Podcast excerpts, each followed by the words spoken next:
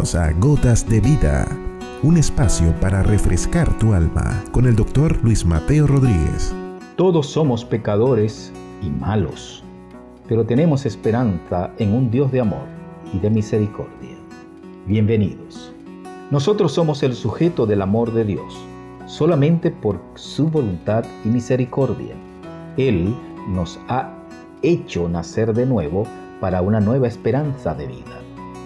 A todos aquellos que nos acercamos a Él y hemos recibido a Jesús como nuestro Salvador.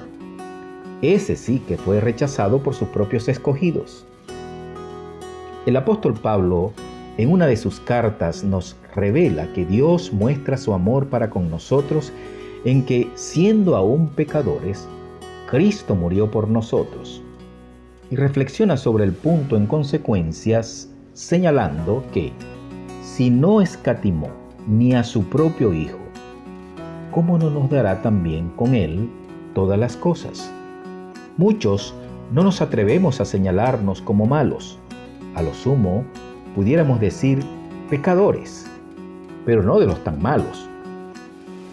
La verdad es que según Jesús todos lo somos.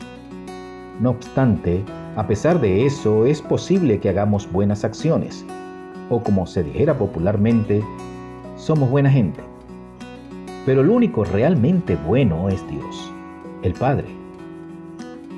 Agotando todas las opciones, después de haber enviado a muchas personas y mensajeros sin que le hicieran caso de manera efectiva, envió a su único y amado Hijo, a Jesús, para que se hiciera como uno de nosotros, de carne y hueso, y nos mostrara al Padre que nos creó, ese que está en los cielos, que nos ama y desea reconciliarnos con Él. El mismo apóstol Pablo reflexiona sobre este punto.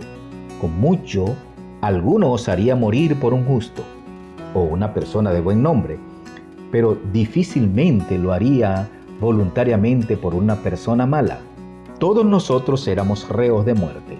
Esa era nuestra sentencia eterna. Pero de tal manera nos amó Dios que envió a su único Hijo para que todo aquel que en Él crea tenga vida eterna. Él es la luz del mundo. No obstante, esa es la condenación. La luz vino al mundo y los hombres siguen amando más las tinieblas que la luz. Si nos volvemos del camino de las tinieblas, su luz su luz admirable iluminará nuestras vidas y conciencias para salvarnos ahora y adicionalmente tener una promesa de vida eterna en Jesús. Esperamos que esta gota se convierta en un manantial de vida para ti. Has escuchado Gotas de Vida con el doctor Luis Mateo Rodríguez. Contáctanos a través de nuestro correo electrónico ccclarrocaviva.gmail.com No te pierdas nuestro próximo capítulo Gotas de Vida.